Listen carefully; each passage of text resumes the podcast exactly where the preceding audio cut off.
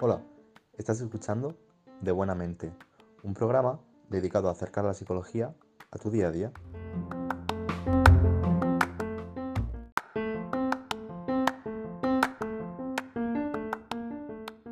Un día más estamos aquí, el equipo de De Buena Mente al completo, y hoy te traemos una píldora de psicología muy interesante. ¿Alguna vez has tenido alguna emoción que te ha hecho actuar de manera desproporcionada ¿Alguna vez has sentido que te metías en un bucle de pensamientos que te dificultaba gestionar aquello que estabas sintiendo? ¿O alguna vez has sufrido un llanto descontrolado o has montado algún alboroto en público por un enfado? Entonces quédate un ratito más con nosotros porque efectivamente hoy hablaremos de la gestión emocional. Un problema que hemos tenido todos en algún momento y que nos acaba ahogando cuando lo sufrimos. Antes de entrar con ello, bienvenidos de nuevo, Fran, Vladi, aquí estamos una semana más. Hola chicos, ¿cómo estáis? Hola chicos, ¿qué tal? Os voy a escuchar muy atentamente porque de verdad me interesa, bueno, en realidad como los otros episodios, pero no dudéis que si me surge alguna duda a lo largo del programa, os la haré saber. Vale, no te preocupes, estaremos preparados. Claro, claro, adelante. Muy bien, entonces ahora sí, como siempre, una definición. Vladi, ¿qué es la gestión emocional? Bueno, la gestión emocional consiste básicamente en un conjunto de procesos dirigidos a identificar y a modular nuestras emociones. Es decir, una emoción, entendida como un impulso hacia la acción, pues puede traducirse en conductas, y estas conductas deben ser gestionadas de forma adecuada. Una escasa gestión emocional nos conduce a un comportamiento muchas veces desadaptativo, ya sea por su intensidad o por su frecuencia, cuando nos dejamos arrastrar por una emoción nos comportamos de forma visceral, como has comentado al principio tú, Javi, o desproporcionada. Y esto pues, suele acarrearnos consecuencias negativas a nivel personal y a nivel social. La gestión emocional también es importante, digamos, aclarar que no va de controlar si aparecen o no determinadas emociones. Esto lo veremos a lo largo del podcast. Consiste más bien en tener esa habilidad de decidir cómo actuar ante esas emociones de forma que experimentar una emoción como puede ser la ira o el miedo no se traduzca en una conducta de la que nos podamos arrepentir. Sí, sentir emociones es algo de lo más natural, pero antes que nada, ¿qué son? ¿De qué estamos hablando cuando nos referimos a las emociones? Hmm, para lograr una, gestión emocional adecuada, antes pues debemos conocer bien aquello con lo que estamos trabajando, ¿no? Y en este caso, pues eh, estaría, estaría bien definir lo que es una emoción como he dicho antes, se trata de impulsos, impulsos de acción, que tienen como motivación principal la supervivencia. Entonces, a día de hoy contamos con un abanico emocional que nos ha resultado muy útil en nuestra carrera evolutiva, por así decirlo, y por lo tanto las emociones que experimentamos tienen un origen biológico muy potente, son resultados de siglos y siglos de evolución. Y por eso comentaba al principio que el objetivo de la gestión emocional no es controlar lo que sentimos, ya que eso supondría ir un poco contra natura, sino decidir qué hacemos con aquello que sentimos. Una de las teorías más aceptadas con respecto a las emociones identifica cuatro, cuatro emociones básicas, que serían la alegría, la tristeza, el miedo y la ira. Y luego, pues nuestra forma de expresar estas emociones dependerá en gran medida de la historia de aprendizaje que tengamos con respecto a cada una de ellas. Por ejemplo, si nuestras figuras de referencia, como pueden ser nuestros padres, abuelos, hermanos mayores o profesores mostraban un escaso control de su emoción de ira, pues probablemente nos resulte complicado a día de hoy el hacerlo a nosotros, porque no hemos contado con un ejemplo a seguir adecuado. Digamos que esas personas pudieron afectar incluso a nuestra expresión emocional, castigando o reprimiendo determinadas emociones. Mensajes como no tengas miedo, los hombres no lloran, no te enfades o no te pongas así, pues construyen una idea errónea con respecto a nuestro poder de acción sobre las emociones. Por lo tanto, entiendo que nuestra manera de gestionar las emociones depende directamente de lo que hayamos experimentado a lo largo de nuestra vida, cómo nos haya podido afectar determinadas situaciones relacionadas con esa gestión y la influencia de figuras significativas en ese aprendizaje. Por ejemplo, si a mí me fueron infiel en el pasado, me afectará directamente la gestión de ese miedo a que vuelva a ocurrir tanto en el presente como en el futuro. ¿Es así? Sí, está claro. Como ha comentado Vladi ahora mismo, las experiencias y lo que te pasa en la vida influye en que en el futuro tengas ciertas emociones en determinadas situaciones. Si te has sentido traicionado por tu pareja en el pasado, es posible que en una relación futura, ante determinadas situaciones, puedas sentir emociones como ansiedad, celos, rabia, ira, y que otra persona delante de esa misma situación no lo sienta así. Pero nosotros no elegimos ni controlamos sentirlas, no podemos decidir dejar de sentirlas, solo podemos observarlas, saber de dónde surgen y entonces elegir cómo la gestionamos, que quizás sea comunicarlo a mi pareja de forma asertiva para que podamos entendernos y encontrar una solución y resolverlo en pareja, o quizá lo gestione cabreándome, gritando y comportándome de una manera tóxica. Ahí ya decido yo. Y la gestión puede ser diferente aunque la emoción sea la misma. Porque todos sentimos las mismas emociones, pero no todos somos capaces de reconocerlas y de gestionarlas. Claro, y si no sabemos la emoción que se está experimentando, es más difícil que sepamos cómo gestionarla. Y lo cierto es que no reaccionamos ante la realidad, sino ante el significado que le conferimos a esa realidad, ante la interpretación que nosotros hacemos. Y en ese caso influyen desde nuestras expectativas y necesidades hasta nuestros pensamientos. Por tanto, las emociones no son simplemente reacciones ante el medio, sino también ante la valoración y la interpretación que hacemos de lo que nos está sucediendo. Así que dos personas pueden sentir emociones diferentes ante una misma situación, dependiendo de lo que hemos dicho, de su experiencia de vida y de sus esquemas cognitivos. Y ahora, sabiendo esto, ¿por qué nos cuesta tanto en ocasiones gestionar determinadas situaciones? ¿Es por lo que hemos comentado de las experiencias vividas? ¿Solo nos cuesta gestionar algunas emociones como la ira? ¿O también la alegría, por ejemplo? Uno de los mayores impedimentos que encontramos a la hora de desarrollar nuestras habilidades de gestión emocional es esa concepción social tan extendida de que existen emociones positivas, como puede ser la alegría, y emociones negativas, como la tristeza, la ira o el miedo. Y nada más lejos de la realidad. Como he comentado al principio, el abanico emocional del que disponemos nos ha permitido sobrevivir durante siglos, por lo que cada emoción tuvo y tiene una función, una utilidad. Nos trae un mensaje que de no ser escuchado puede acarrearnos consecuencias negativas. La cuestión es que a nivel social, las emociones calificadas como negativas tienden a ser evitadas o reprimidas. Y esto se debe a que muchos de nosotros, desde bien pequeñitos, pues se nos ha inculcado que emociones como el miedo, la ira o la tristeza no, no son buenas y que debemos esforzarnos por no sentirlas o al menos por no mostrarlas a los demás. Este tipo de mensajes, claro, no nos permiten construir una relación sana y adaptativa con, con esas emociones y generalmente son aquellas que más nos cuesta gestionar. Pues sí, y eso lo que hace es que a veces pensemos que no está bien sentirnos tristes, enfadarnos o sentir ira. Las emociones son reacciones normales y naturales del cuerpo. No las elegimos, surgen ante unas situaciones. Lo que no podemos controlar si las sentimos o no. Es si no podemos no las podemos elegir ni controlarlas, solo podemos hacer dos cosas. Aceptarlas, saber que forman parte de nosotros, o sea, la tristeza, ansiedad o la ira, y saber que no podemos evitar que surjan, o podemos intentar reprimirlas, lo que conlleva un coste emocional muy grande y tampoco va a conseguir que no nos aparezcan las emociones que no nos gustan o que no queremos tener. Exacto. Como comentas, Fran, lo más importante es empezar por aceptar lo que sentimos. Es el primer paso para una gestión óptima de las emociones. Pero es que hasta las mal llamadas buenas emociones son difíciles de gestionar, como habéis comentado. La alegría puede provocarnos relajación, dejarnos llevar por una situación, perder las riendas y el control, y todo ello cegados por la felicidad que nos está haciendo sentir una determinada situación.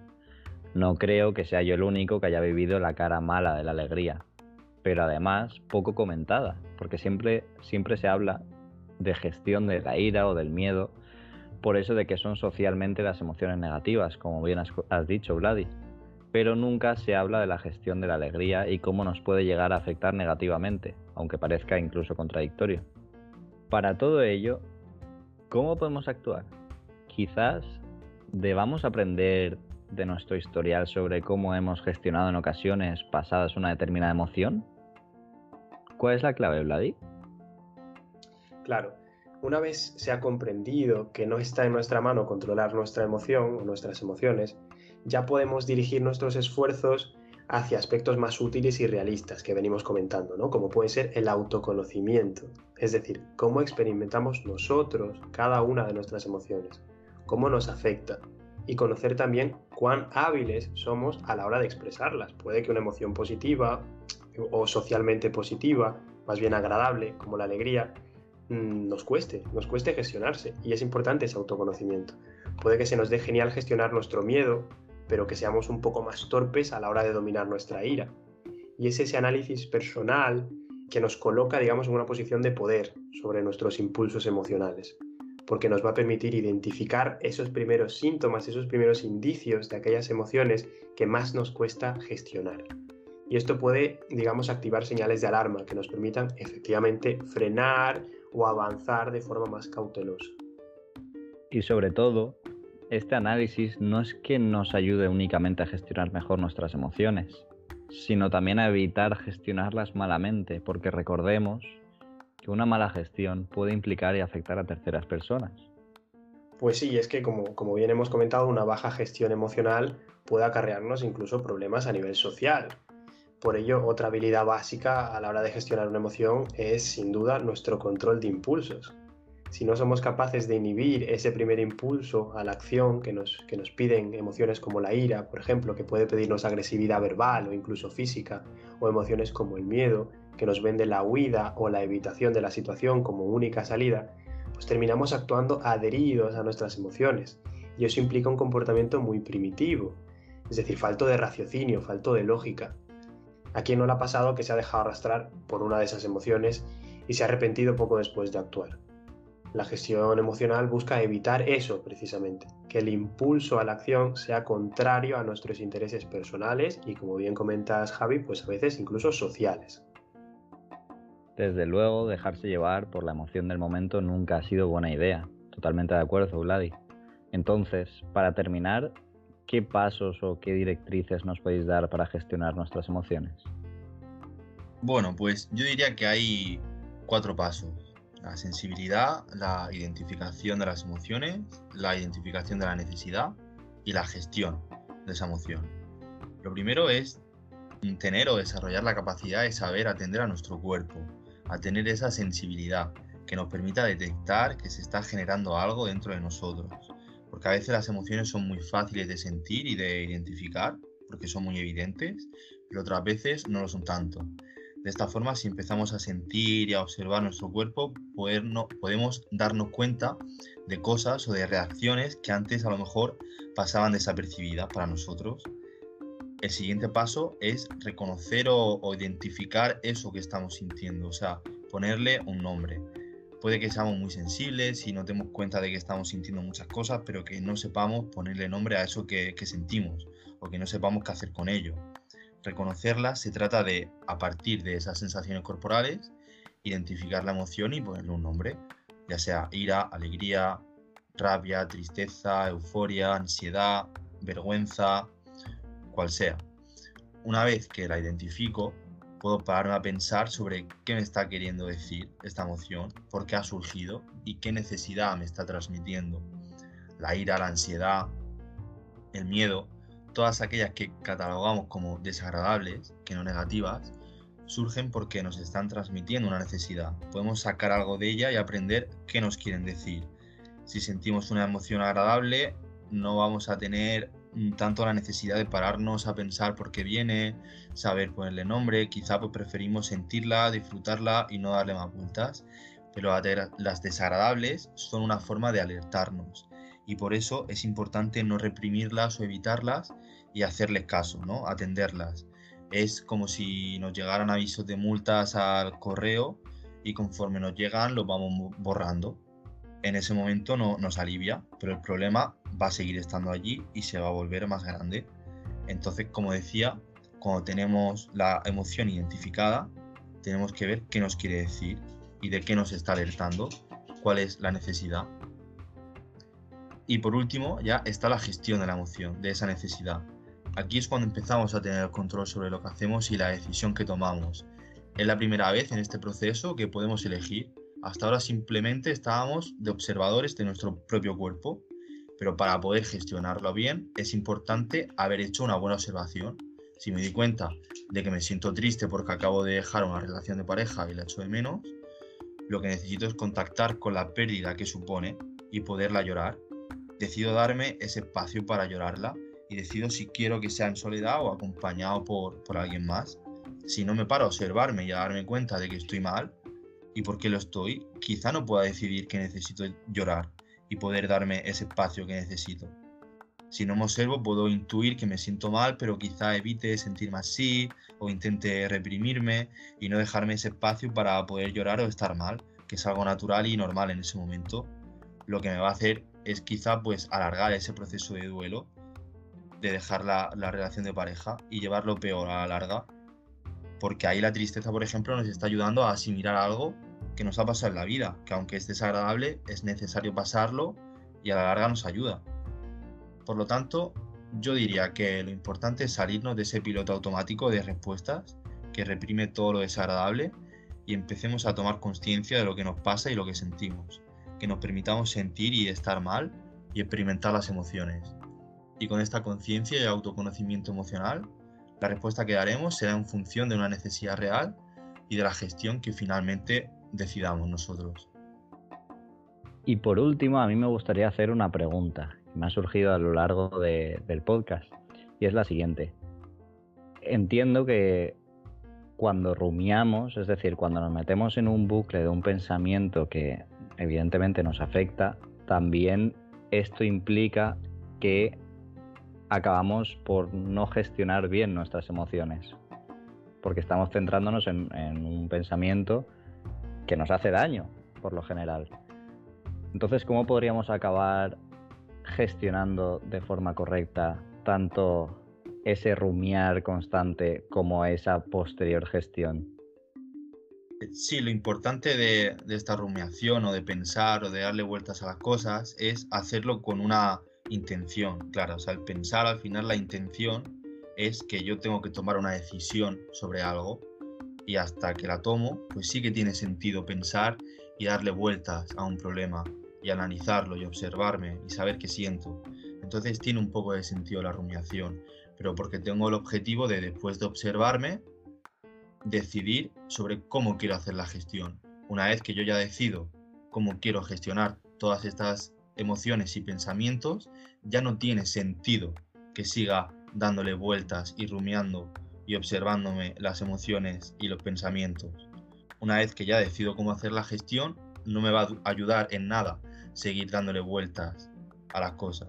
Entonces, rumiar tiene un sentido hasta que termino de observarme y puedo tomar una decisión. Pero ya después no, ya después no nos está ayudando. Claro, totalmente de acuerdo contigo, Fran. Digamos que el, proceso cognitivo que implica una emoción, que toda emoción implica un proceso cognitivo, tiene que ir orientado a lo práctico, es decir, a generar conductas y a permitirnos expresar esa emoción. Si la emoción se queda en nuestro interior, generalmente tendremos a acumularlo. Pongo el ejemplo de la ira.